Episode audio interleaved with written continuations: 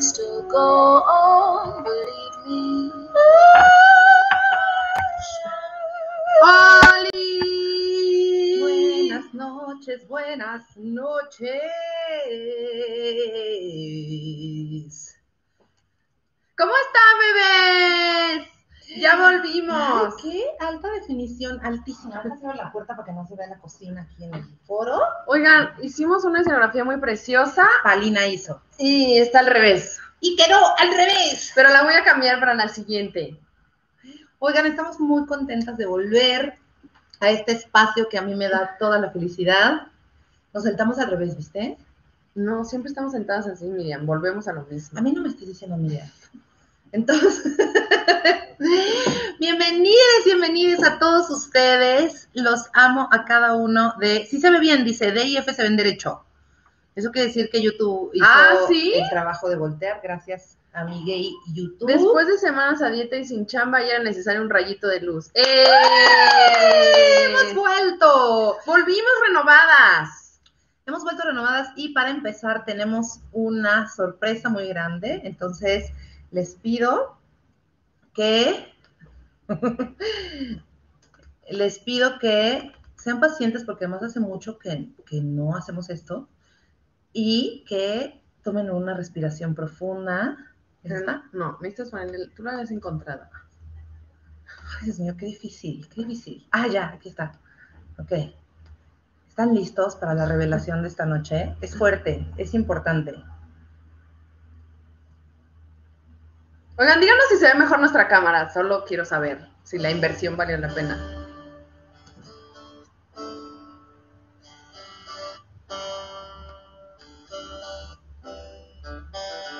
Mientras mi- Ay.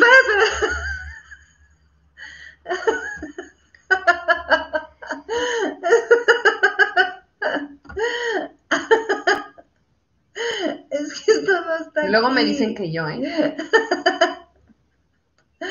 Ay, aquí está, qué difícil, fue muy difícil, me sudó el bigote. Ya, otra vez.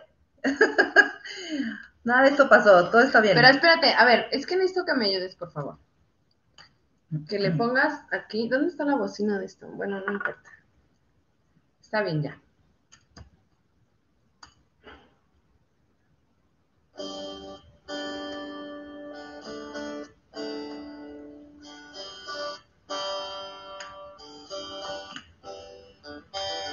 Mientras mi podcast viaja donde tú estás, Alina dice otra vez.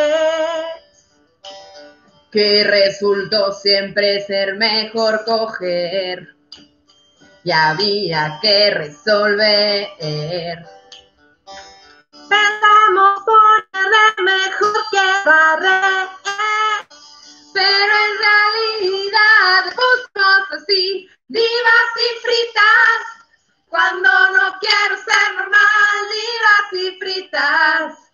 El patriarcado hay que tirar, divas y fritas. Un podcast que es muy informal, divas y fritas. Es como un viaje astral, divas y fritas. Y es que quizás nos tienes que conocer.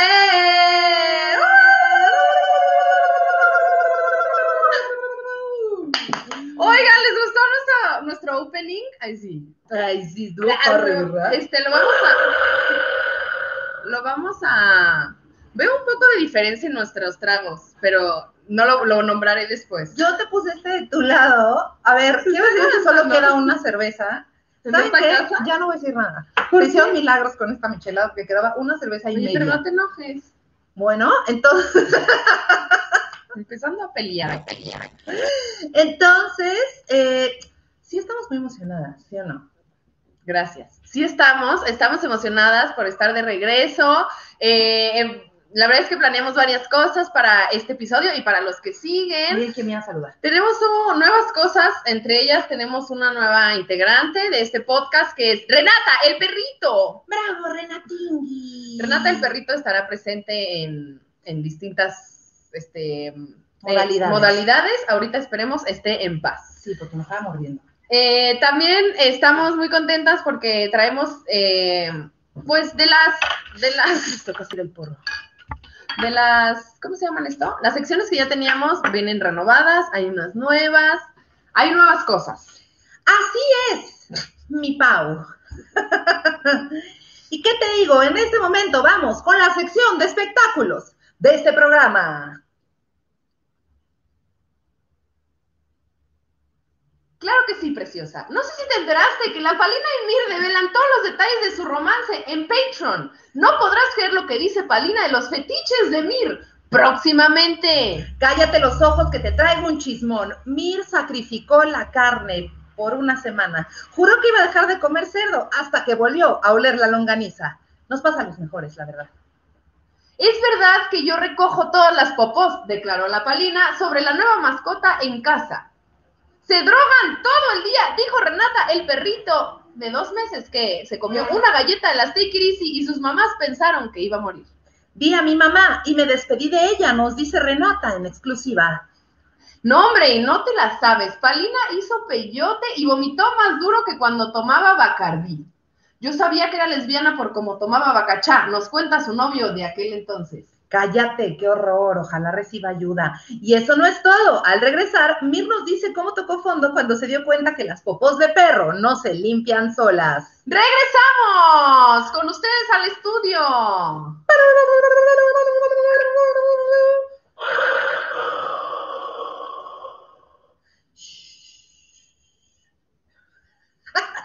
Hay nuevos instrumentos en este podcast. Son invisibles. Y, y bueno, en la siguiente sección, que es una sección un poco más seria, que se llama Nos pusimos a investigar. Se llama Nos pusimos a investigar. Nos pusimos a investigar. Y el día de hoy vamos a hablar de masculinidades, que, ¿cómo? Pero sí es un tema que casi nunca tocan. Sí. ¿Qué tienes que decir sobre las masculinidades? Pues creo que es un tema que, bueno, por mínimo voy a hablar para, voy a hablar de mí. ¿Qué tienes que decir sobre Luisito Comunica? No, pues tengo que, oye, estoy muy preocupada porque, mira, no veo que se esté grabando tú. Ay, Qué problemón. oye, ¿qué hacemos? No, nada, ni modo. Lo sacamos de allá. Ok. Este. ¿Qué, qué tengo que decir de Luisito Comunica en específico? No, Ah, yo. no, vamos a hablar de masculinidades. O sea, de del docu que vimos. De masculinidades, este. Perdón. Eh, pues miren. Yo creo, al menos para mí, voy a hablar desde mi experiencia porque es la que conozco. Creo que es un tema que la verdad he, he aprendido que existe y que es algo, o sea, como que es un concepto, pues, de hace muy poco. O sea, yo creo que de unos cinco años para acá, si acaso, igual y hasta menos. Entonces, como que para mí todo ha sido como muy revelador en el sentido que digo, o sea, toda la información que yo recibo acerca de masculinidad tóxica, masculinidad frágil, distintos tipos de masculinidades, como que me pega muchos cables y digo, oh, claro, ahora entiendo todo. O sea, como que hay un trasfondo detrás de todos los comportamientos que vemos en cuanto a todos los géneros, pues. Pero creo que sí es como muy loco como cuando aprendes de masculinidades y como aprendes como desde dónde viene y no solo ver la punta del iceberg, sino ver el, pues, que es un problema de raíz, pues, como yo siempre te digo. Como que entiendes mucho más cosas y te hacen sentido más cosas y ya creo que es, es difícil, pero creo que evitas el juicio más, porque lo ves como, o sea, como actitudes de los, a mí hay muchas actitudes de los vatos que a mí me cansan y yo de verdad que me cuesta mucho trabajo, pues, empatizar con esta gente, pero ahora que, o sea, como que cuando empiezo a escuchar más y de dónde viene, digo, pues claro, no es su culpa, como todo, pues, es el sistema. Pues yo he estado trabajando en el taller con, con vatos por primera vez. eh, antes era un taller específicamente para mujeres.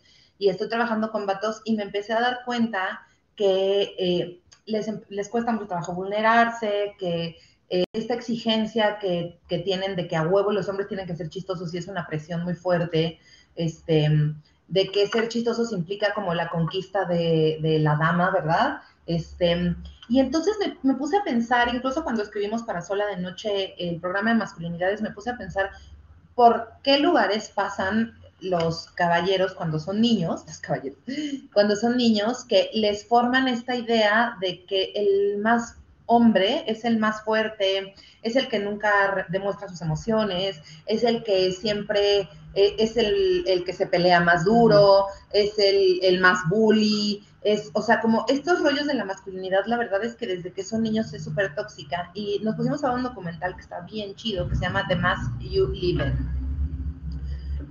The Mask You Live In, disponible, La máscara en la que vives. pues. disponible en Netflix. Sí. Y está bien chido porque da un montón de datos respecto a cómo los niños se desarrollan en la, en la infancia y cómo hay, pues desde hace mucho tiempo, una conjunción de factores que hacen que la masculinidad se vaya convirtiendo en tóxica. ¿Como cuáles? Como los videojuegos, la pornografía, eh, cómo es el ambiente del deporte, por ejemplo, así como de, no seas marica, este, el último que llegue es niña, eh, corres como niña, etcétera, ¿no? Entonces, eh, lo que hacen estos mensajes de ultracosificación de las mujeres, de ultraviolencia y de, rechazo absoluto a todo lo femenino, pues es generar hombres eh, pues misóginos y homofóbicos, ¿no?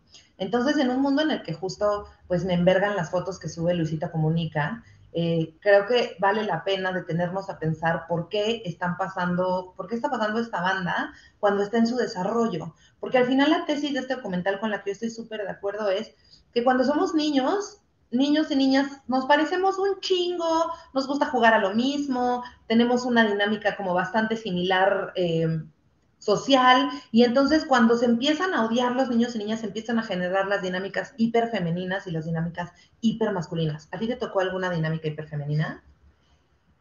Pues no sé si hiperfemenina, pero por ejemplo, yo sí me acuerdo que, y justo también en, eh, hay un libro que se llama Girls Logic de Eliza Schlesinger, que también estoy leyendo, y que habla, no sé si, bueno, sí un poco de eso, por ejemplo, y que habla de que hay tipos de mujeres, eh, que, y son como las mujeres que se llevan bien con los niños, ¿no? O sea, como que siempre hay esta morra que se lleva bien con los vatos. Y hay muchos tipos de esta morra, o sea, está la morra que se lleva bien con los vatos porque chupa igual que ellos, está esta morra que le gustan los deportes, está la morra que este, sabe de temas de coches, de estas madres que le gustan los vatos, o sea, como diferentes tipos de actitudes, pero son actitudes que, pues, que nosotras adoptamos para, pues, caerle bien a Agradar. ¿no? Y entonces yo me acuerdo que a mí lo que me pasaba era eso, o sea, como que yo siempre de chiquita, siempre yo quería jugar fútbol, o sea, siempre me gustaban los deportes, porque una lesbiana desde bebé.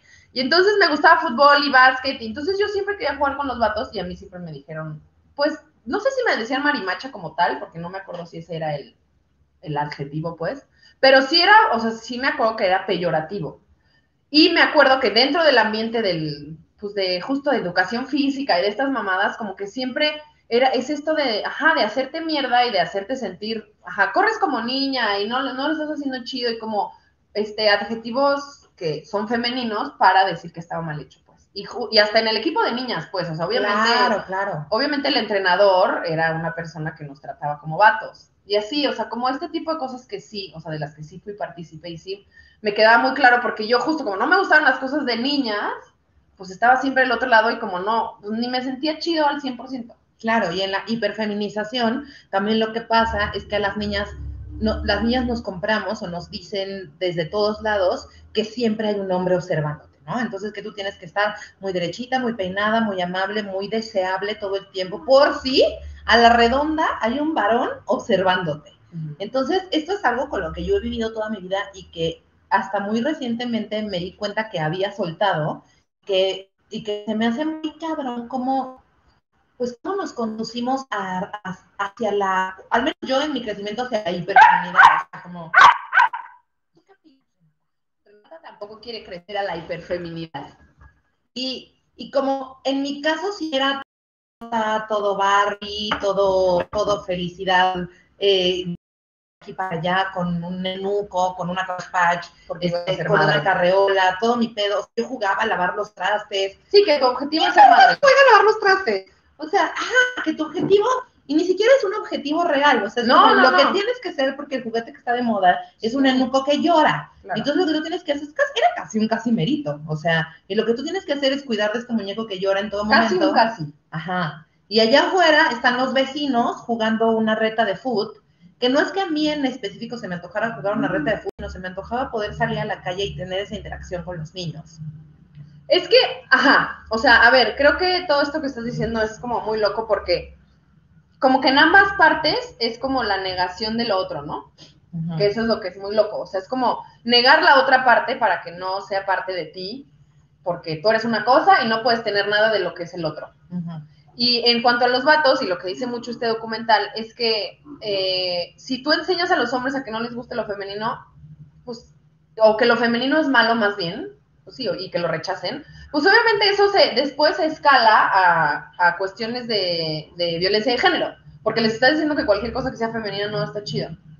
Y, se lo repites, y se lo repites, y se lo repiten en la clase de educación física, y se lo repiten en todos los maestros. Ay, esta niña ya se atoró un colmillo con el tenis. Ay, no.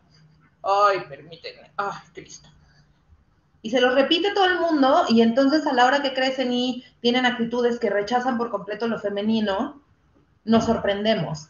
Y yo creo que esto vale la pena discutirlo en este momento, porque eh, creo que con lo que está pasando en el feminismo en México, estamos en un momento en el que va a haber banda que no pueda con esta información, como el presidente, ¿no? O sea, va a haber banda que a mí me sorprende mucho, yo creo que a muchas mujeres nos sorprende mucho el haber visto estas mujeres que tomaron la CNDH, eh, ser tan valientes, arriesgar el pellejo todo el día, este, ser unas heroínas muy perras, eh, todos pudimos sentir su dolor, la entrega con la que estaban de verdad interviniendo estas pinturas como protesta, y la respuesta del señor presidente fue como de, oh, ¿por qué pintan la pintura de madera? Sí, y el, y el autor de las pinturas salió a decir que era una afrenta hacia su arte, y es como, señor, esto no se trata de ustedes, o sea, eso es a mí lo que me parece muy fuerte, y el otro día leí un tuit que me pareció muy importante hablarlo, que es como, eso es el patriarcado, el patriarcado es que el presidente asuma que tú tienes que adorar y, tener como símbolos a las mismas personas que por él, por su X, él tiene. Es como, todos tienen que adorar a Madero porque, no señor, yo, o sea, usted porque es un hombre blanco lo dice, no, o sea, no, no tiene que ser así. Y número dos, es justo, no se trata de las pinturas, no se trata de usted, no se trata del pintor, no se trata de la historia pasada, porque dice, las que no conocen, o sea, el presidente diciendo, es que las que no conocen la historia, por eso hicieron esto. Y es como, güey, la historia es ahorita, ¿por qué vamos a estar enganchados? O sea, si estuviéramos enganchados con lo que pasó hace cientos de años, estamos jodidos. Pero tiene que ver con, unas, con una cosa súper patriarcal. Aquí ustedes me están poniendo unos comentarios bien chidos y alguien me puso por acá el de mm, que se dice patrimonio y patrimo- matrimonio, ¿no? Y pues obviamente el patrimonio es, es- ay no, la tierra se volvió loca. Obviamente, ven, obviamente el patrimonio es esto que es eh, el patrimonio de la nación, eh, son cosas que son bien importantes para todos, que tenemos que cuidar, ¿no? Y el matrimonio no es... ¿no? Entonces yo creo que hay un asunto también con el uso de las palabras, con el, con el estar eh, vanagloriando un chingo el arte de estos hombres sin cuestionar qué hay detrás de lo que están diciendo, sin cuestionar si es vigente todavía una figura como la de Madero, porque además en la misma escuela te decían que ese carnal era un culero. Entonces yo no entiendo por qué el presidente está defendiendo la pintura de, o sea, ¿cómo le puede indignar más que se haya intervenido una pintura a que, a que pues maten a las niñas en, en el país que gobierna? Sin embargo, puedo también ver de dónde viene esa, esa desensibilización, esa desconexión tan cabrona con la empatía, ¿no? O sea, con, con, el, con el ponerte en los zapatos del otro. O sea, O sea, a mí como me todo es parece, una respuesta súper mecánica y súper robótica desde la, desde la verga masculinidad. a mí me parece muy fuerte que en todas sus este, conferencias mañaneras, eh, justo, no haya una vez hablado de todos los casos, o sea, como, no haya usado la palabra feminicidio, no hay, o sea, como... Que se colgó además de la gente LGBT, de los artistas Sí, o sea. No, no, no, exacto, pero en sus mañaneras no ha hablado nunca de este tema, pero sí habló de, que su cora le duele por las pinturas. Entonces es como, señor, así claramente se ven ahí sus prioridades, pues. Y es una desconexión tremenda, o sea, es una cosa como de, esto es lo que es importante porque es lo que representa el status quo y que se siga prevaleciendo el status quo, que, o sea, es real, eh, la CNDH es una burla, que todo el mundo lo sabía desde hace años, y que estas pinturas colgadas en la pared, igual que las carnes carísimas en los refrigeradores, lo que representaban es una burocracia a la que no le importan las víctimas y es la Comisión Nacional de Derechos Humanos. Y aparte, por ejemplo, ahorita esto que dicen Cristina y yo, de que mm, nadie había cubierto los medios, fue muy loco porque neta, Miri y yo, o sea, yo estaba de que en Twitter, porque yo todas las mañanas me meto a Twitter, y de repente me apareció una, una nota así como, eh, colectivo feminista toma eh, la CNDH y yo, ¿qué? Así como, ¿por qué esto? Y neta, había que buscar, o sea, había que hacer un esfuerzo para encontrar la información en internet, o sea, había que buscar, toma, este, ocupa de la CNDH, o sea, había que usar e eh, usar energía, pues, para encontrar la información. Ya hoy en día, una semana después de que pasó, medio empiezas ya a ver cosas y porque la gente se empezó a movilizar y a hacer recaudación de víveres y bla, bla, bla, bla, y hubo un poco de más ruido, pero me sigue pareciendo que no hay una cobertura o sea, nadie, nadie sabe. O sea, yo ayer o antier subí unas historias como hablando del tema y neta recibí, yo creo que unos 15, 20 mensajes de morras de que, güey, no tenían ni idea. Muy cabrón porque Ujú. eh, hon- honestamente, y honestamente a mí me afectaban un chingo esos comentarios como de, ah, pero es que no son formas. Y ya lo tomo como parte de, de las cosas. O sea, Sí, como, es, primero va a pasar esto, luego va a pasar primero esto. unas morras van a hacer un desmadre que nadie más se atrevió a hacer y después la banda va a decir que esas no son formas y que es más importante el monumento, la pintura o lo que sea que estén destruyendo pero al final, pues es una técnica y, un- y una, y una técnica que funciona súper bien, que pone al centro del debate el problema. Es como, no importa cuántas horas nos paremos afuera de la CDNH, las madres de los desaparecidos, o no importa cuántas veces eh, hablemos o tratemos de hablar o acercarnos al gobierno, no nos van a dar una respuesta. ¿Qué les importa a esta gente? Pues que le pintemos los labios a Madero y entonces sí llegamos a la mañanera. Y es una estrategia que está funcionando. Y hay más gente queriendo los cuadros que intervienen estas morras que el pinche los cachitos del presidente de su avión. Y que yo, claro, y que yo no tengo idea de verdad si esto tenga precedentes, si esto haya pasado en el país, pero yo nunca había escuchado de algo No. tan cabrón y tan punk y tan pussy. Pero aparte es muy cabrón porque para- hasta para ellas fue sorpresivo. Ellas dijeron, vamos a tomar la CNH y fine. Y llegaron y encuentran los refrigeradores así repletos de carne. Y estaba leyendo que estas morras le dicen, es que no hay dinero para, para darles acompañamiento a, la- a los familiares de víctimas y que a veces les dan de que 300 varos para su pasaje, para que cubran como los pasajes de lo que tienen que hacer, de ir a declarar o bla, bla, bla. Y van, y van llegando así de, ay, bueno, venimos a ocupar este pedo y así de que miles y millones de pesos en cortes de carne. Es como, no chinguen, o sea, nos están así, que se están poniendo de pechito, pues. Sí, es súper indignante. O sea, como que ya sabemos que el sistema es vertical y que, y que siempre los que están arriba se ponen como primero, pero es súper indignante porque pues al final no hay nada que le puedas decir, o sea, los desaparecidos son una de las heridas más profundas en el país y no hay absolutamente nada que le puedas decir a la madre de un desaparecido. Sí, sí, sí. Y no tener esos huevos de decirle como nadie te va a poder acompañarte en 300 pesos para tu pasaje en medio de Y la no me pintes mis cuadros. y no me pintes mis cuadros cuando todos hemos ido a una oficina de gobierno y todos sabemos lo frustrante que es la actitud de los burócratas del gobierno y cómo nos deshumanizan y, por qué la mitad de las mujeres en México, para ser más exactos, el 56% de las mujeres en México no confían en las instituciones públicas para ir a denunciar ni madres. Pues no, porque no, o sea, y ese es uno de los argumentos como más, ahorita hay otra, otro caso de otra chica que salió en internet que en abril fue abusada por un güey que se llama Mequetrefe, que es un tatuador que trabaja en una empresa que se llama Ink Inc. Y ese güey, pues obviamente esta morra declaró, o sea, ella dice, yo fui a declarar al MP y aparte estoy haciendo mi, o sea, pues estoy haciendo una declaración pública para que la gente sepa y que salieron neta así. Pues, empezó a subir un chingo de, de respuestas de morras diciéndole, yo también, o sea, como que también le- les había pasado ellas con este mismo tipo.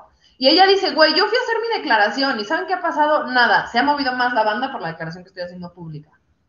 Por supuesto. Entonces es como, no, o sea, es un argumento muy, muy mediocre el de, pues vayan a declarar. Estamos en la tercera ola del feminismo y la tercera ola del feminismo, perdón, pero no está, no está nadie en el mundo confiando en las instituciones públicas, ni en la autoridad, ni en la policía. De hecho, una de las pinturas decía eso, ¿no? Todos Sí. los policías son bastardos. Sí, ACAB, ajá, all cops are bastards. Ajá. Y es una cuestión como también de reflexión, porque yo la neta no creo que todos los policías sean bastardos, pero sí creo que ha sido bastante impune la manera en la que se ha abusado de la autoridad desde todos los frentes, específicamente hacia las mujeres que están viviendo tragedias personales muy cabronas y que no es culpa de ellas. Sí, y hacia, o sea, la brutalidad policíaca se está viendo también, pues en distintos frentes, estamos viendo también lo de este All, Life- All Lives, Black Lives Matter, perdón, que también es una cuestión de brutalidad policíaca, o sea, como todas estas situaciones que se están dando gracias a la ruptura del sistema y de que no hay un control y de que por eso se hace la generalización de que todos los, o sea, ya, todos los policías, porque no estamos, o sea, no estamos viendo claro. Es que no estamos viendo claro, o sea, yo hace poco estaba eh, soñando con un yate y vi que Banksy subió que iba a comprar un yate, pero un yate para hacer un bote rescatista en el Mediterráneo, para subir a la gente que agarra lanchitas para cruzar de país a país y que las autoridades europeas ignoran todas estas llamadas de rescate porque la gente que se está muriendo en el mar no son europeos. Y Banksy, un millonario artista, agarró un bote, lo arteó y le puso un bote de rescate y se metió a subir inmigrantes a su bote. Y yo me pongo a pensar como, punto número uno, yo estoy aquí rascándome lo mío, pero sobre todo como, eh, qué importante es siempre ver que las esferas más altas del privilegio se mueven hacia, hacia abajo. O sea, como cualquier artista podría comprarse un yate para sí mismo y nadie jamás le diría nada cuando en Sotheby's una pintura se vende por millones de dólares. Pero este carnal lo que está haciendo no solamente es ir a salvar los migrantes que puede, sino visibilizar una realidad que de nuevo todo mundo conoce y nadie habla y tenemos normalizada. Entonces yo creo que esto responde a un movimiento artístico y activista que está bien cabrón en el mundo, que nos estamos moviendo hacia un lugar en el que se trata de denunciar la injusticia, ya la comunicación, el arte, eh, o sea, todos los esfuerzos que estamos haciendo se tratan de denunciar la injusticia. El mundo está cambiando y de todas maneras estamos viviendo en una realidad súper polarizada.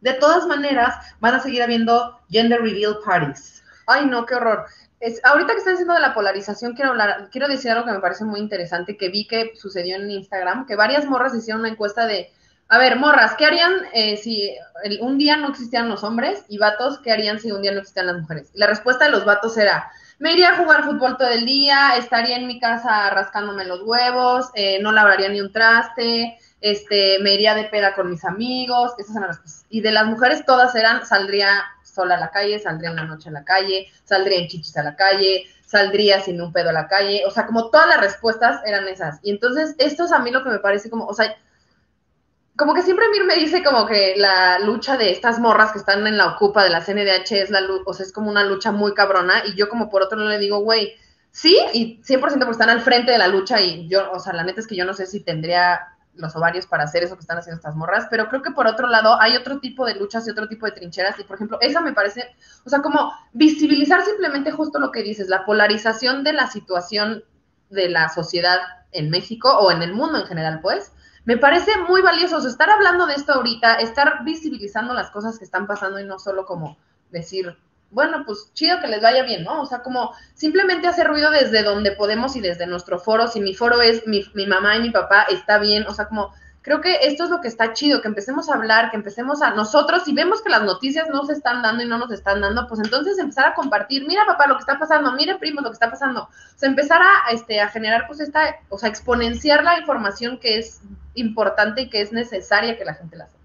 Y respecto a las masculinidades, yo diría que el primer eh, espacio súper fructífero y súper fértil para los hombres en el feminismo es hablar con otros hombres, ¿no? Y esto ya lo hemos dicho muchas veces en este podcast. O sea, vayan y hablen con otros hombres. Hombres que tienen eh, grupos de chat de grupo que tienen, que son súper violentos con mujeres. Hombres que hacen comentarios horribles de tu compañera de trabajo. Hombres que ves abusando de su poder esos hombres te van a escuchar mucho más a ti de lo que van a escuchar a la feminista de confianza.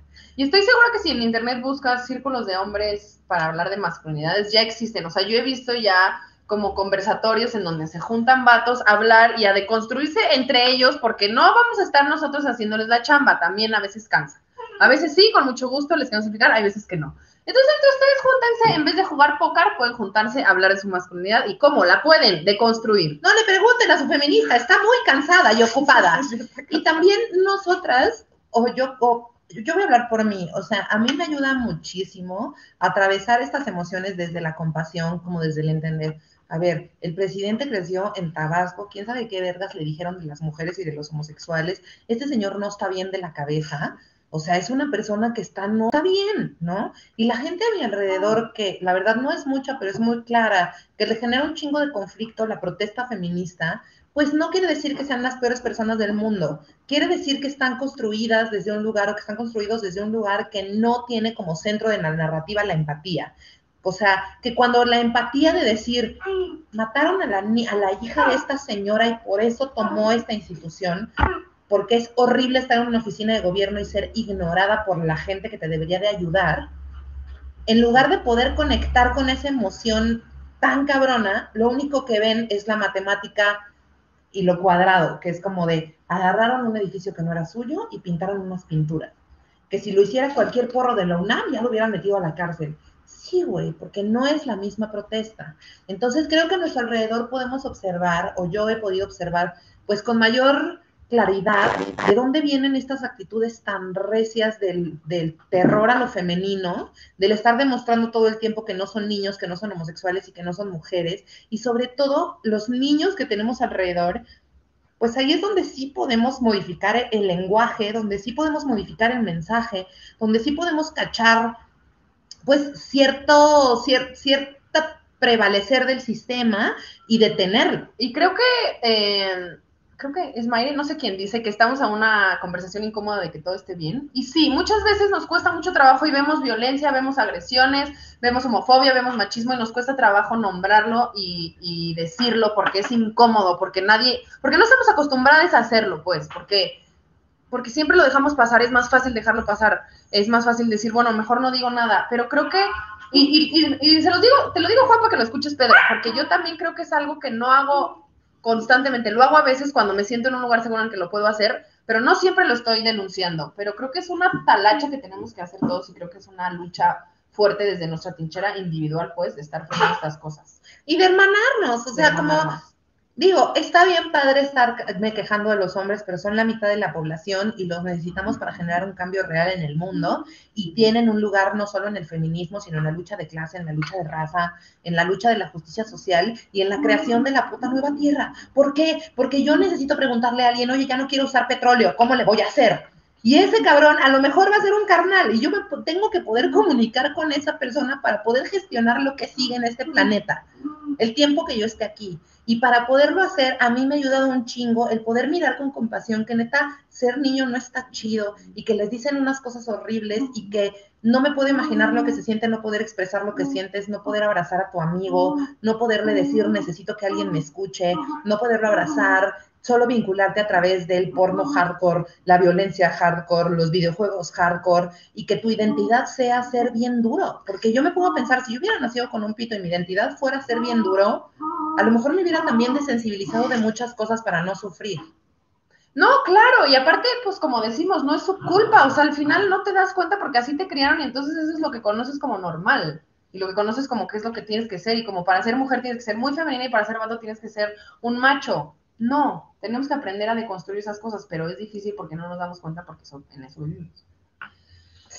Y pues, eh, qué chido que eh, se alborotaron aquí los comentarios en el en vivo. Vamos a leer algunos. Tenemos por acá eh, a Cris Valenzuela que nos dice: Yo tuve dos hermanos, uno mayor y uno menor. Así Así que aunque vivía un mundo rosa, terminaba jugando carritos y ellos jugando muñecas. Excelente. Es la primera vez que las veo en vivo. Yo he seguido los capítulos en Spotify toda la cuarentena. Gracias, Jasmine. Les regalamos desde, desde que separamos cosas de niños y cosas de niñas. La regamos desde que separamos cosas de niños y cosas de niñas, dice Alma. Claro.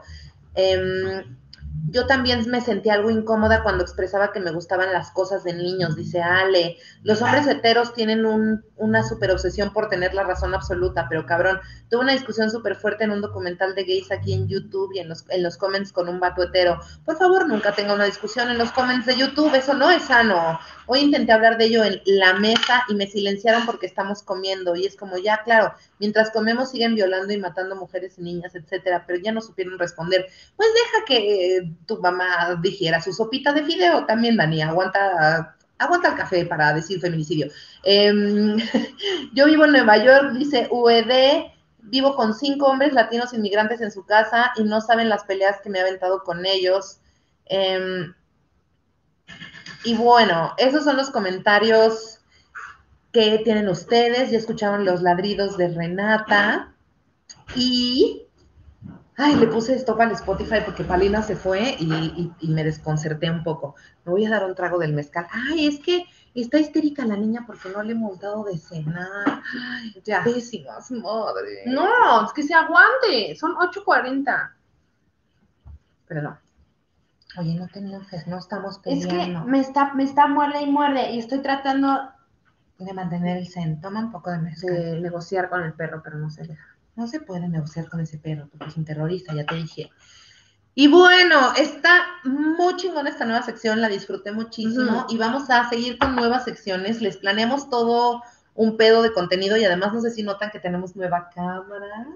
Sí, tenemos nuevas secciones y nueva cámara. La cámara espero que sí se note, porque yo sí noto que hay más definición, no sé ustedes. Veo más clara mi sombra. Teníamos aquí un tripié, véanlo, vean esta Es hermosura. Pero no registró los primeros ocho minutos del audio. Sí, no sé qué pasó. Y en las pruebas sí funcionaba. Sí, quién sabe qué pasó, pero miren, vamos a estar bien. Vamos a estar bien y vamos a estar mejor, ya que continuemos con este, el podcast, ¿qué es? Oye, lo que sigue es, yo creo que este ya no, bueno, y lo que sigue se llama Historia en un minuto, ¿ok? Entonces, como todos somos culpables del mundo patriarcal que sostenemos, vamos a contar, esta es una nueva sección que se llama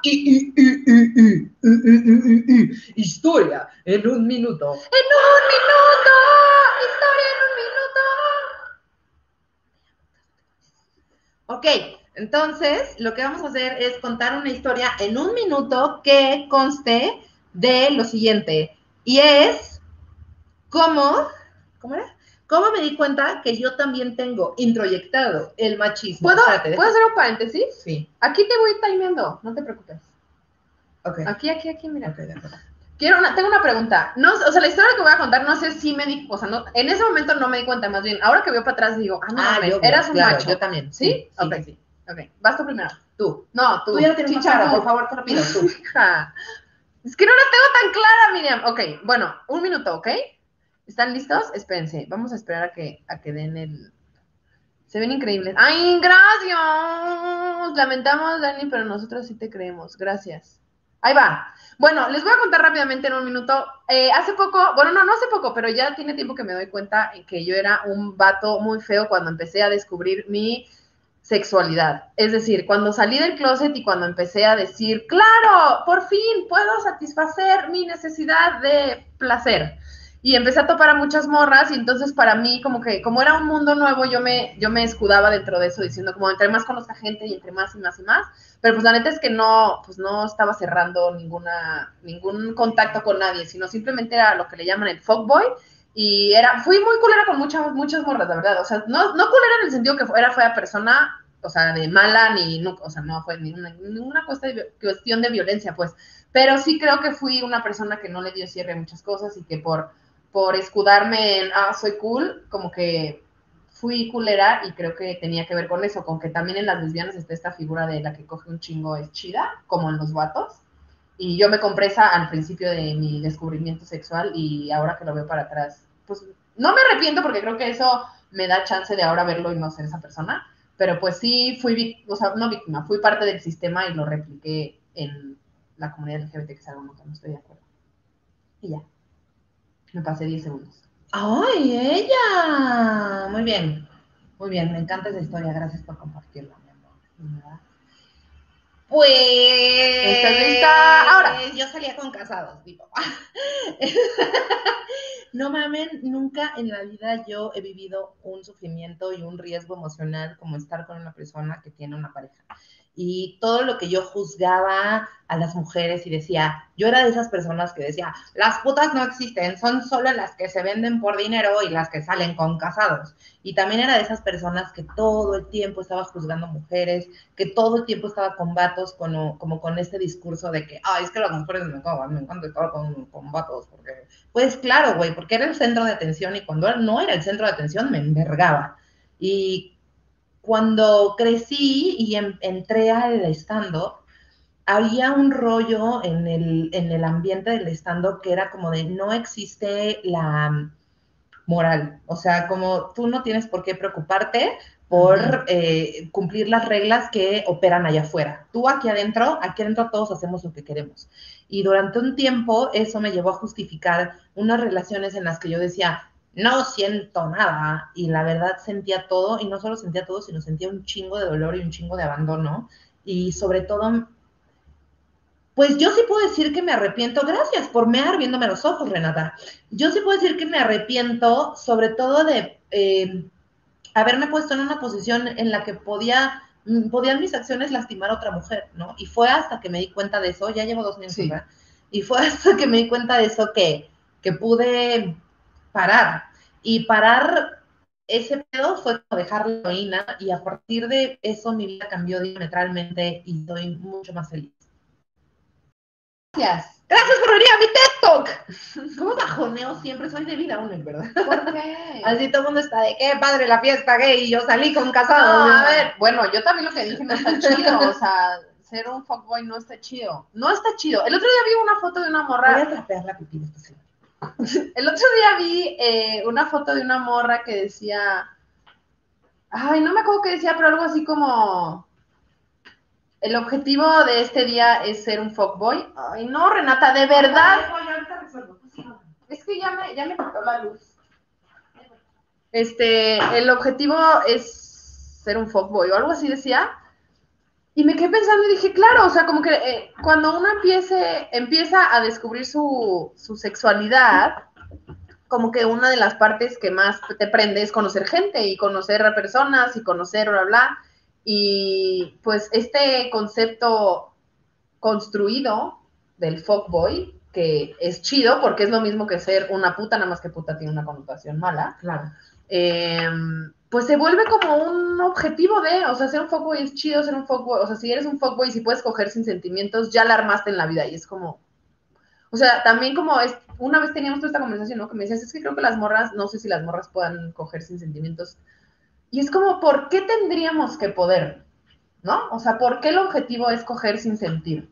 Pues es que yo lo intenté mucho tiempo, la verdad. Me, vi bastante forzada a intentarlo un buen de. ¡Ay, Jesucristo! Y cuando lo intenté, pues lo que hacía era bastante sórdido, ¿no? Como de, nos vemos aquí. Y yo tenía que crear estas escenas en las que yo pudiera no sentir nada, nos vemos en un hotel y no quiero que me hables y, y nada me escógeme. Y era como emocionante en la narrativa, pero la neta es que estar adentro del cuerpo de alguien y dejar que alguien esté adentro de tu cuerpo es súper íntimo. Entonces, cada una de las veces que yo fingí que no existió ninguna conexión, me lastimé, Claro. me mentí y me puse en un lugar de riesgo emocional porque además tienes que continuar con la mentira. Ajá. Y ese pedo es bien difícil, porque cuando estás pensando en la persona o sintiendo fuerte por la persona o incluso sintiendo los estragos de su energía dentro de ti que es fluyendo. eso, o sea, yo solo quiero poner esa pausa. A ver, coger con alguien es intercambio de energía. No puedes no sentir. Exacto. Punto. Gracias.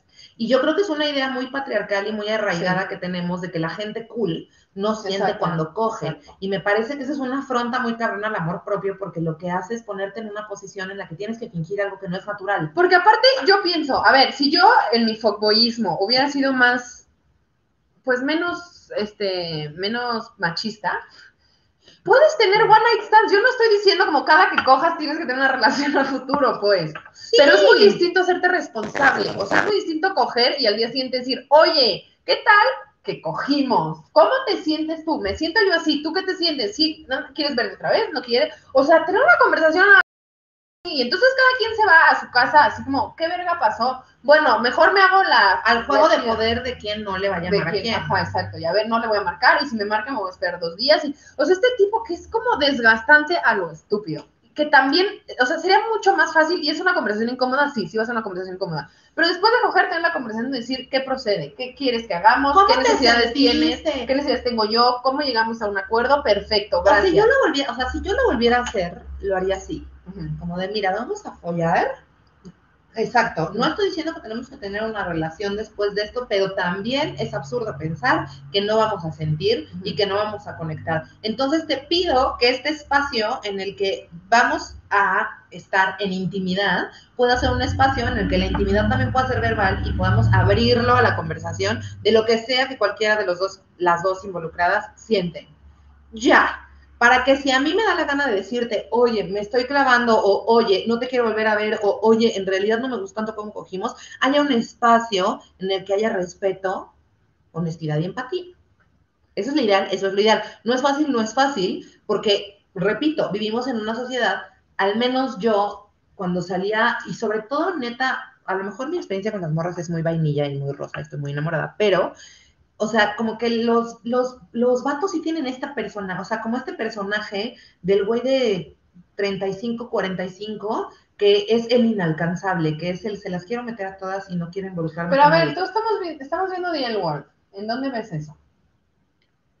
En Shane. Es que sí pasa, o sea, sí existe, sí e- es porque es muy fácil replicar el sistema porque es lo que conocemos. Entonces sí existe.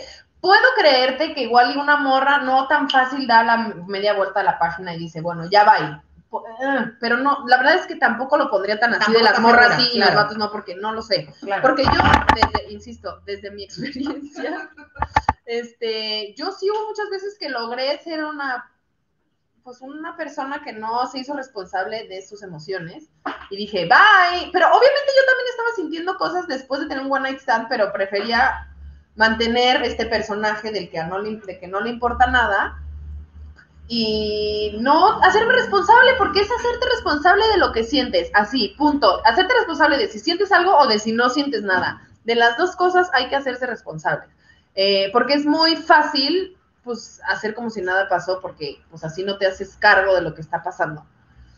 Entonces, bueno, yo solo creo, a ver, aquí es que están diciendo, las conexiones lo son todo. Alguna vez lo tomé como filtro para permitirme algo con alguien y alguien más y fue bello. Luego empezó la cuarentena. claro, ¿no? O sea, como también existe esta onda eh, de la mm, banda demisexual, ¿no? Que solo pueden tener relaciones sexuales con gente que tengan una conexión afectiva.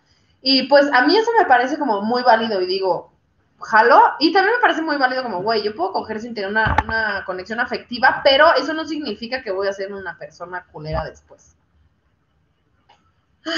La responsabilidad afectiva no sé por qué la gente le incomoda, pero es que hasta en relaciones de amistad y familiares. Exacta, exacta. O sea, esto es en cuanto a todo. O sea, obviamente cuando coges con alguien, pues hay un intercambio energético mucho más fuerte. Pero es lo mismo con amigos, cuando te peleas, cuando con cualquier persona, cuando existe un, o sea, una emoción pues en una relación, hay que hablar de ello. ¿Por qué no hablar de lo que sentimos? Y es un, un poco también lo que pasaba en el, en el podcast, ¿no? De las masculinidades, en el, en el documental de las masculinidades, que decían como los hombres de, güey, los niños, yo cuando me siento mal no, no tengo con quién hablar, no sé con quién hablar, no sé ni cómo hablarlo. O sea, ni siquiera es que no quieran, es que no saben cómo hacerlo. Entonces creo que es un poco eso. Y todo va junto con pegado, pues. Claro, por ejemplo, nos dice Jovas, porque también nos han enseñado que si así permanecemos a salvo.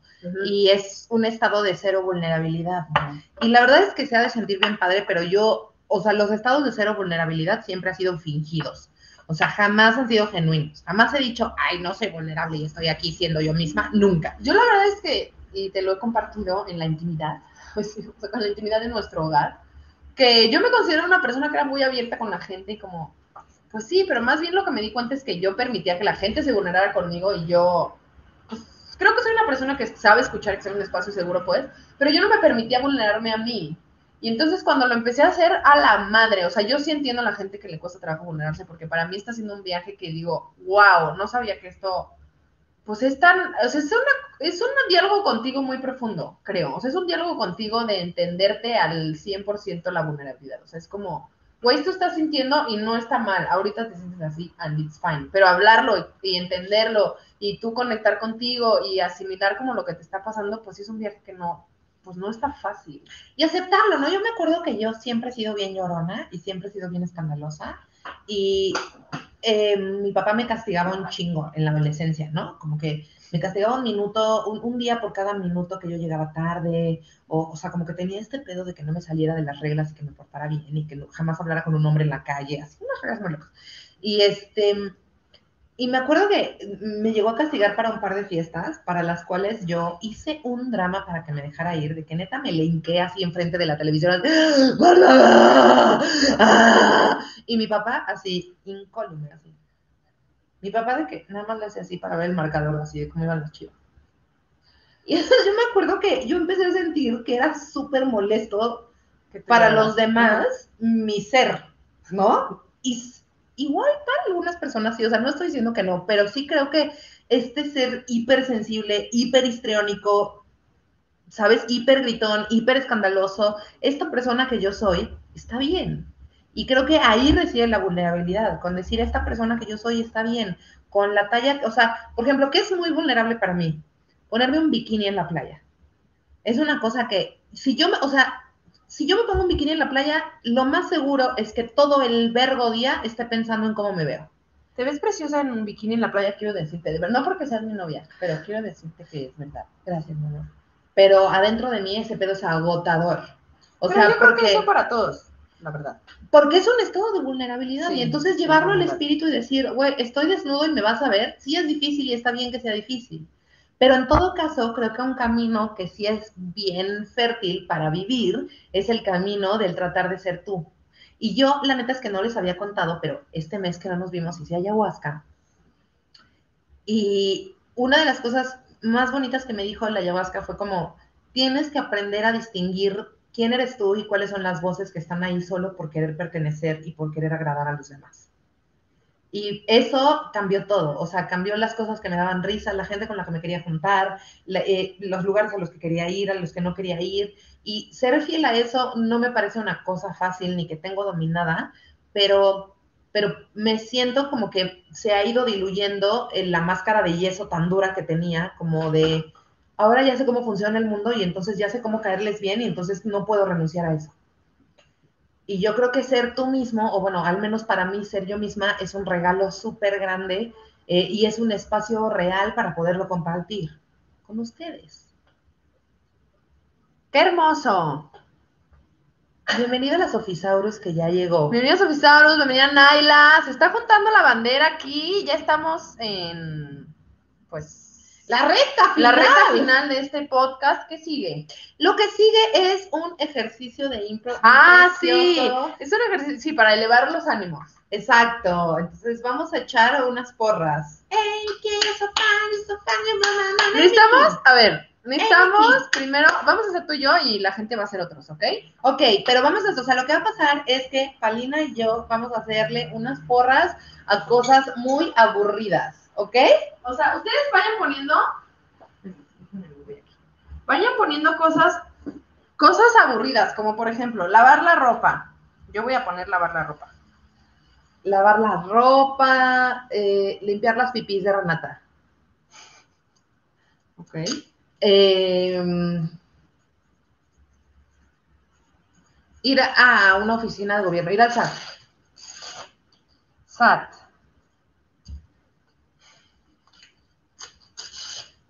Limpiar popó, dice Yovarazo. Popo voy a poner. Bueno, limpiar.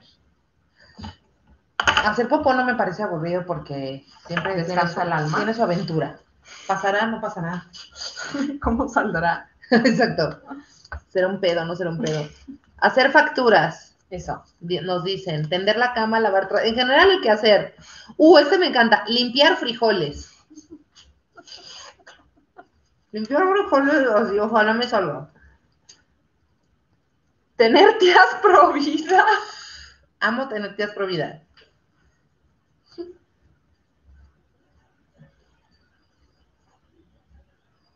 Yo no sé si tengo tías pro vida, fíjate. Ay, seguro sí, mi amor. Sí, ¿verdad? Ay, Crista. Oye, Renata, Renata, por favor, déjanos en paz. déjanos hacer nuestro trabajo. Las mañaneras. Renata. Renata, ven. Ven, fúmate un toque, ven. Ven. Ven, mi amor. ¿Qué más? Tener mamá pro vida, ya lo subieron a la mamá. La misa, la misa, misa. Ay, ya te pegaste en loco eso. Bueno, ahí está. ¿Qué más? Doblar la ropa.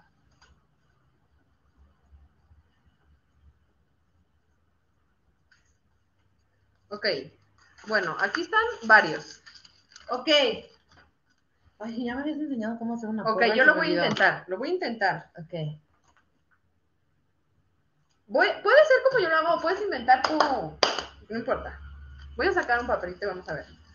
Por ejemplo, lavar la ropa. ¿Ok? Espérame. Este. mm, Detergente. Espérame. Detergente, jabón suavizante. Detergente, sabor. Otra vez. Detergente, jabón suavizante. Detergente, jabón suavizante. Lavar la ropa. Es desgastante.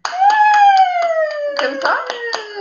Me mamó, me parece una excelente fórmula. Excelente fórmula. A ver.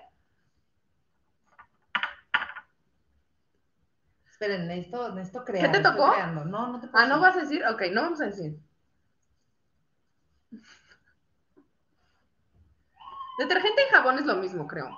¿Quiénes somos las tías pro vida? ¿A qué vinimos a chingar? Arriba el feto, arriba el feto, arriba el feto, arriba. Arriba el feto, arriba el feto, arriba el feto, arriba. Excelente, momita. Triunfaste. Oye, nunca le pusimos aquí play. ¡Coño! Yo creo que vamos a usar ese audio mejor. Porque este audio está mal. Pero te iba a decir que grabáramos la primera parte afuera. Sí, síguelo, momita. No, sé. es que esto ya es un. Sí, empieza la sección como... No, Bueno, bueno. saca, saca un papelito. Ay. Este. ¿El SAT es Hacienda? Sí, Sí. ¿no? Ok, es que es más fácil rimar con Hacienda. Ok. Este.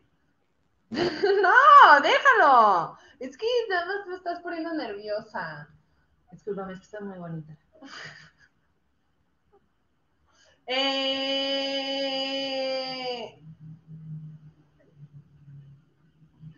Comida, desayuno, merienda. Comida, desayuno, merienda.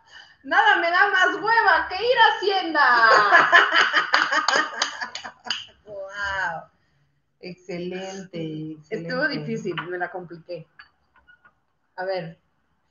¡Ey, Misa, ¿dónde estás? Cada día me gustas más. ¡Ey, Misa! ¡Eh, eh, eh, eh, Misa! ¡Eh, eh, eh, eh! ¡Ey, Misa, ¿dónde estás? Cada día me gustas más. ¡Ey, Misa! ¡Eh, eh, eh, eh, ey, Misa! A ver. Este.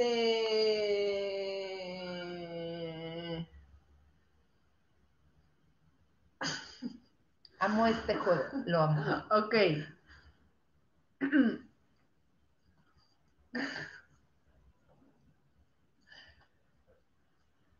Cumbia ranchera y rumbera. Cumbia ranchera, rumbera. Cámbiale porque está la mañanera. Amo mil, amo mil. Ay.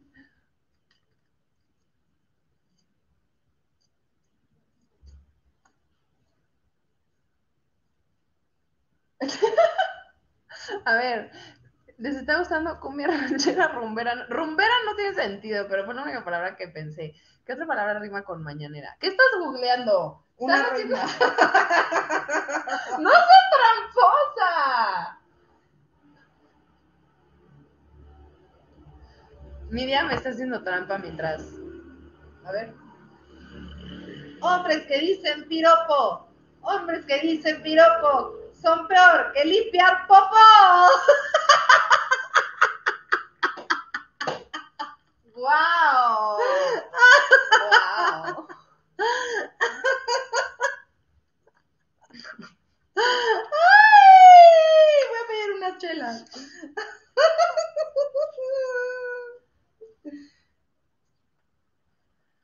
Lavar, tender, secar. Lavar, tender, secar. No ha acabado, me falta doblar. ¡Ay, Crispa!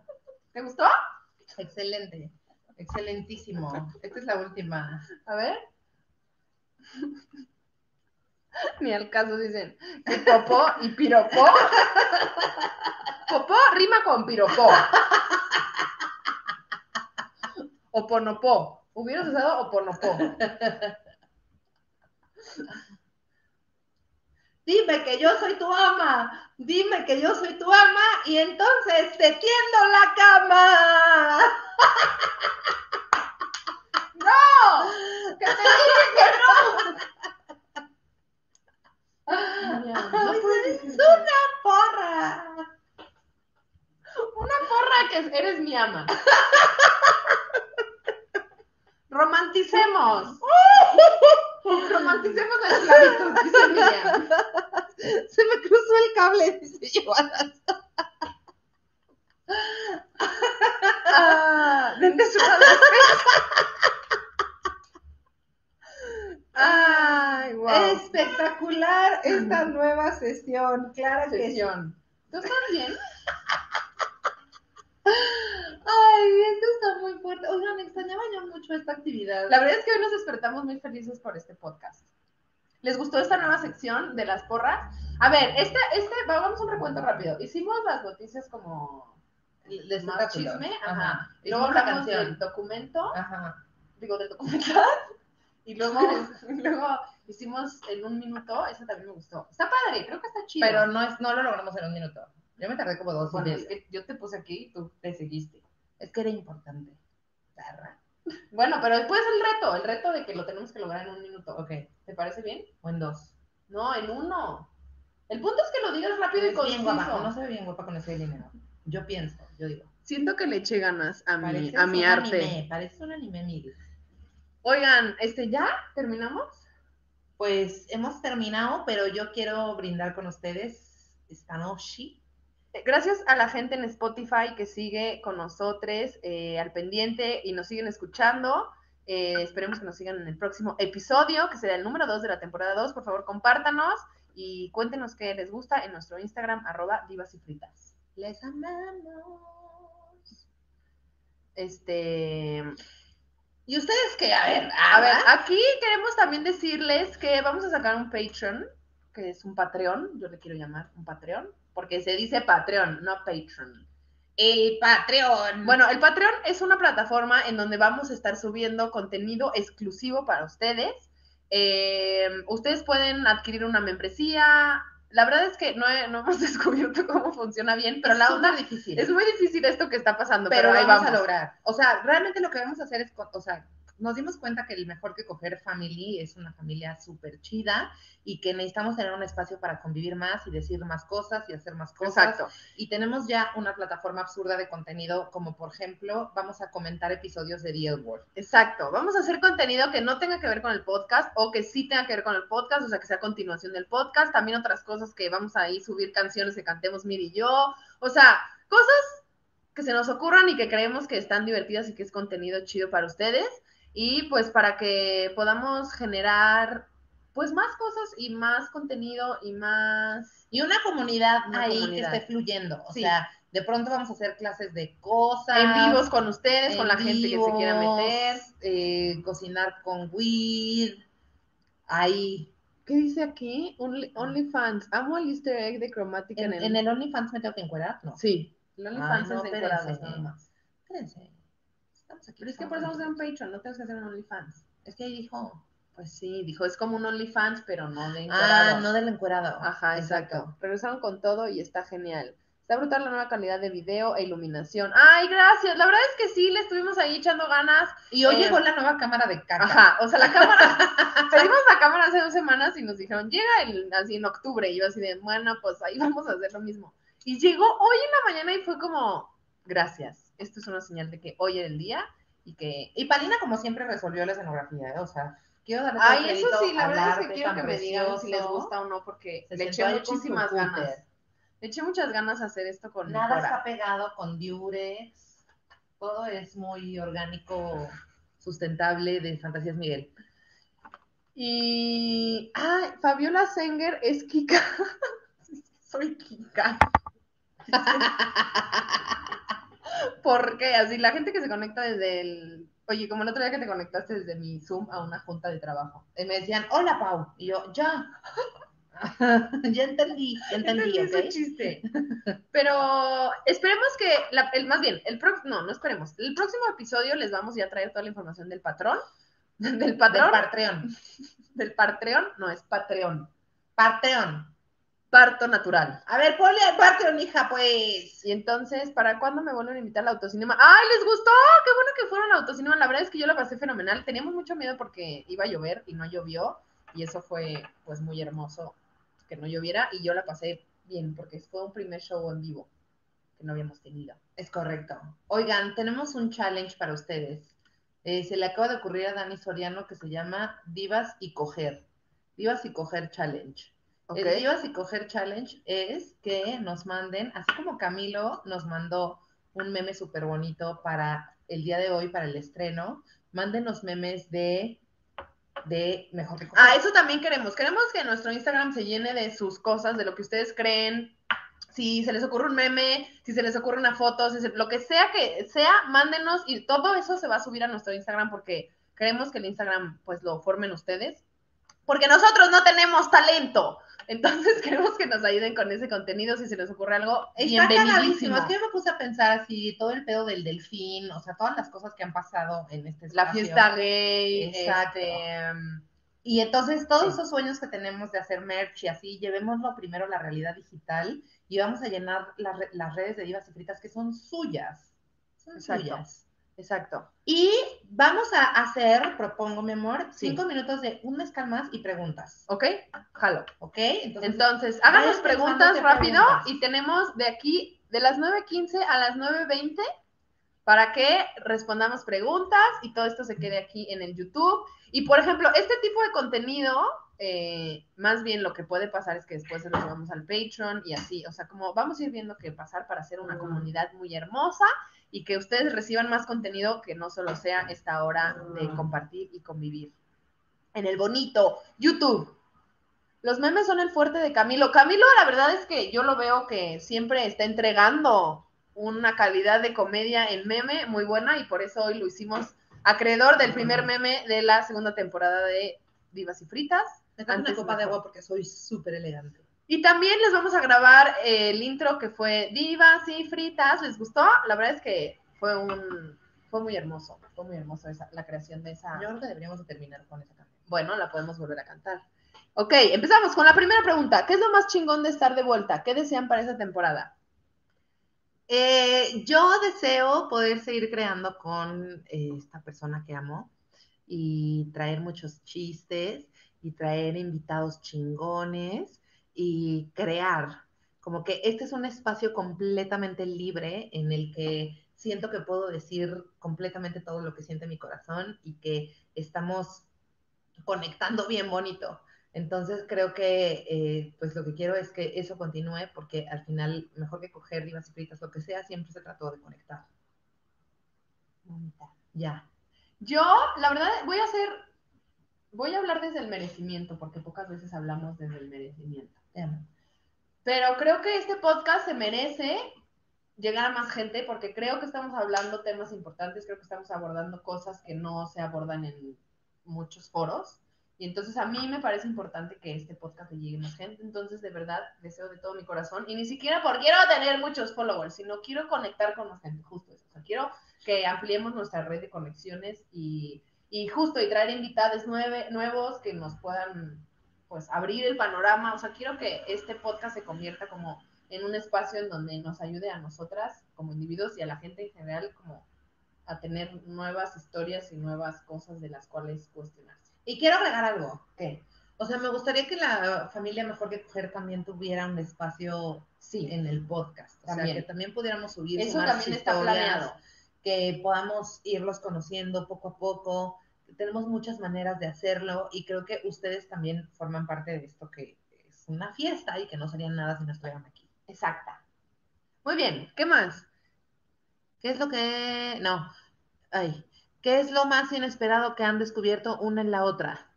Vas. En lo más inesperado. Ay, bueno, creo que, digo, creo que hemos construido una relación que le da espacio, o sea, que tiene espacio para, la conver- para conversar lo que sea. Y no sé si, no sé si sea tuyo, sino creo que tú me diste la oportunidad de que yo también lo hiciera, pues. Y creo que eso está bonito, pues, o sea, como que las dos hemos... Y es una, o sea, y no estoy hablando de una relación en cuanto a relación de amor, sino una relación en general de dos personas. Creo que desde el principio hemos construido una relación donde hay espacio para hablar lo que sea, y eso me, a mí me sorprendió, pues, porque no sabía que eso existía. No. ¿tú? Yo, yo siento que yo eh, soy una persona muy, muy, o sea, así me veo a veces de afuera, ¿ok? Pero siento que me veo a veces como tosca y como gruñona y como medio ahí como rasposa de las orillas. Y tú eh, entras así con una suavidad a mi vida y con un nivel de positivismo y, y todo el tiempo en amor y todo el tiempo en compasión y todo el tiempo en tomar en cuenta a los demás y todo el tiempo en sensibilidad hacia todo, en todas direcciones que no puedo ser un asshole a tu alrededor y eso es súper bonito.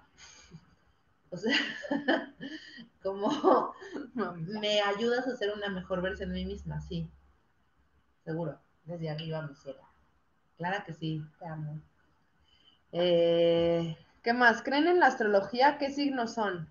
Ay, esta pregunta a mí me da mucha vida porque yo sí creo, obviamente creo en la astrología. Y una vez estábamos platicando con María del Guiño y nos decía, es que, o sea, sí, pero como que Mayra tiene esta idea de que todos somos Dios y a mí me hace mucho sentido. Entonces dice, pues ya si eres Dios, ya cualquier cosa solo es como una manera de explicar todo, ¿no? O sea, es como... Y entonces a mí me daba mucha risa porque, claro, cualquier cosa que le decíamos como, bueno, y los astros, y decía, ajá, pero Y yo de que el espíritu de la montaña, y ella de que la montaña no tiene espíritu. mi eres tú. Ajá, y así, entonces como que a mí me, sí, yo claro que creo en la astrología y claro que creo que los astros nos definen y porque, o sea, estaríamos mensos si dijéramos que no, pues, porque pues ahí están y por algo la gente en sus inicios se guiaba por medio de los astros para entender el porqué de las cosas.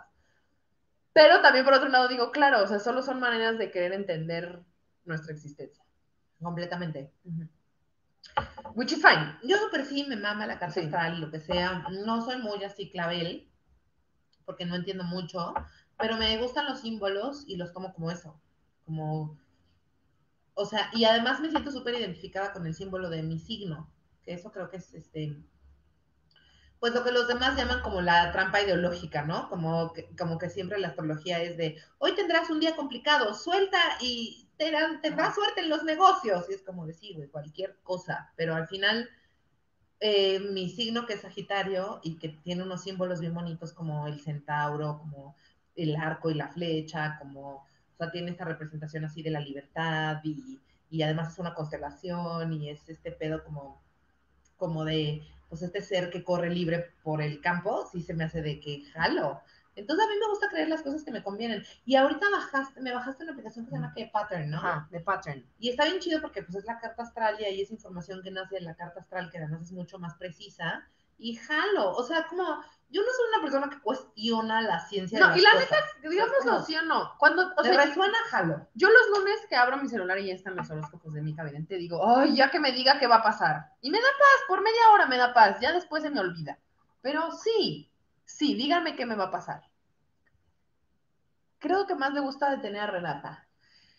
Lo que más me gusta de tener a Renata es como en la mañana, el otro día, yo estaba hasta la verga de que estuviera chingando y mordiendo la madera de la cama y la saqué del cuarto y rascó la madera y luego hizo un escándalo y le gritamos a las 7 de la mañana, ¡No, ya! Y entonces se cayó y luego abrí la puerta y estaba acostada así afuera de la puerta. No me importa que me griten, yo las amo. Y como güey, yo solo quiero estar con ustedes. O sea, como, todo bien si ustedes lo que hacen es así, estar pachecas y ver series de lesbianas. Déjenme estar con ustedes. O sea, es lo único que me importa. Es como ahorita. Si la vieron, estuvo y en los cables, en los cables. Hubo que darle de comer. Ya se le dio y aquí está incondicionalmente, a pesar de que nos enojamos con ella. Es una cosa muy cabrona. Y entonces la subimos a la cama y, y le empezamos así a hacer caricias las dos en la, en la pancita. Y ver así su felicidad. O sea, cómo es un perrito que necesita bien poquito de, de mí y, Y te que da lo todo que- lo agradece, así, todo lo agradece como si le estuvieras dando así lo más máximo, o sea, corre por la pelota como si estuviera haciendo un sprint así de que, de su vida, así, y te ve así, todos los días despiertas y, y se sube a la cama, yo despierto y se sube a la cama y se me queda viendo como es que eres lo mejor que me pasó en mi puta vida. Y yo dije, o sea, ¿qué es esto? Entonces, no importa pendejadas que haga, porque todo el tiempo hace pendejadas, es puro amor. Ya nos pasamos de los cinco minutos. La Palina es Leo, es ascendente Leo. Soy ascendente Leo. Es cáncer. Soy cáncer ascendente Leo. Todos, todos somos Buda, alegra cabrón mis mar. Ah, qué chido. Qué bonito, escuchan todos somos Buda. Tengo una amiga que se llama Giovanna Oscoy, que es una morra que está bien cabrona y que hemos ido a la playa con ella y es Sí. una amiga de las dos y que, y que de verdad tengo una relación con ella que es mucho más desde el plano elevado y un día soñó conmigo y y me dijo, güey, soñé contigo y vi a Buda, ¿qué pedo? Y yo, bueno, en el sueño no vi a Buda, o sea, soñó conmigo, preguntó en una meditación y se presentó Buda. Y entonces yo, o sea, como que no supe qué hacer y me puse a meditar y la meditación fue como de, güey, trabaja con esa señora y dale un foro para que la gente le escuche porque está muy cabrón todo lo que dice. Y no mamen las conversaciones que tenemos. A mí me tiene bola, pelona me tiene este podcast. Escúchenlo, se llama Todos Somos Buda, está en Spotify y lo posteo en mi Instagram TV. Sí, escuchen Todos Somos Buda. A mí me parece un proyecto bien bonito, la verdad, que es como. Pues sí, creo que no, hay- no existe mucho de eso en el internet y está chido que lo estés haciendo. Saludos a la Roma Queen que llegó a la 1.21 horas de este podcast. Te extrañamos, mana, ya ven. Oye, Oye, dice aquí, es que yo ¿cuál quería. consideran que es su propósito en la vida? Espérame, ¿puedo hacer un paréntesis antes? Es que siempre en el otro podcast yo anuncio mucho este podcast, pero nunca he anunciado el otro podcast en este y creo que me parece importante. Ah, por favor, adelante.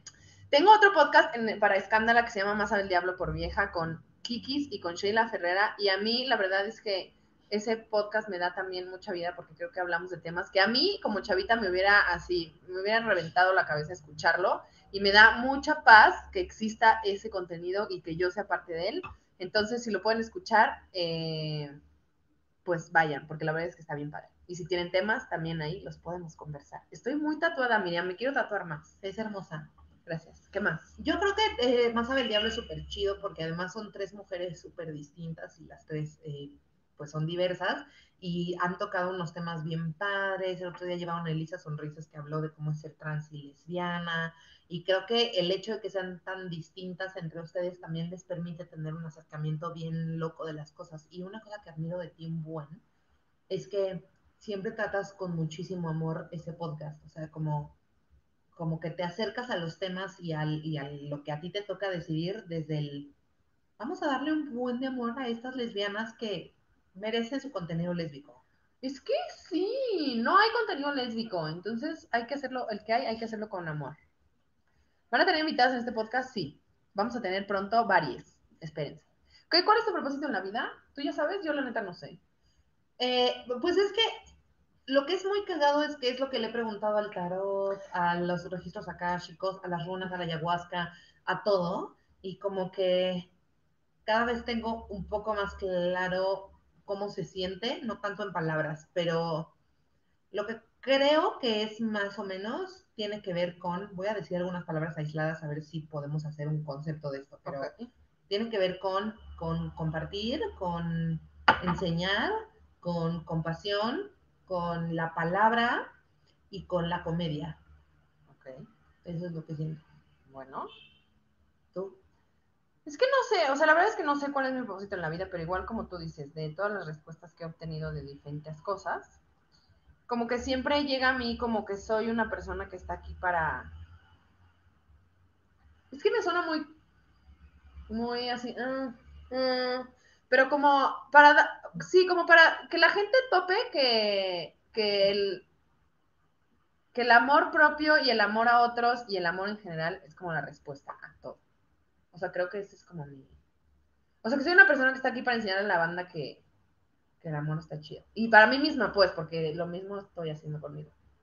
Pero está para... Sí, eres una embajadora del amor. Soldado del amor en esta guerra entre tú y yo. Cada noche caigo herido por tu corazón. Hice un tulipán. Miren, un tulipán. ¿Por qué es Bueno, ya. Por Dios. Oigan, ya nos amo. Este... Gracias por estar, Roma Queen. Llegaste bien tarde, pero vamos a, a esperar que lo escuches todo y que después te conectes más temprano. Gracias. Ah. El amor es la fuerza que mueve el mundo. Sí, el amor a ustedes también es muy bonito y el amor que ustedes nos dan es incondicional porque la verdad es que hay gente que sí conocemos de, de la vida y hay gente a la que no nos hemos visto y aún así aquí siguen y la verdad es que estoy muy agradecida yo personalmente por este foro. Estoy muy feliz de haber regresado y les traemos de verdad muchísimas cosas nuevas. Toda, todo, todo, todo, todas sus sugerencias, ideas, lo que sea, de verdad son súper bienvenidas. Y si algo que sale de ustedes lo usamos, claramente tendrán su crédito. Y mm, pues nada, este es un espacio para que colaboremos y queremos regalarles de cierre esa bonita canción que les hicimos para que se acuerden que este podcast está hecho con amor. Está hecho con mucho amor. Muchas gracias por tanto.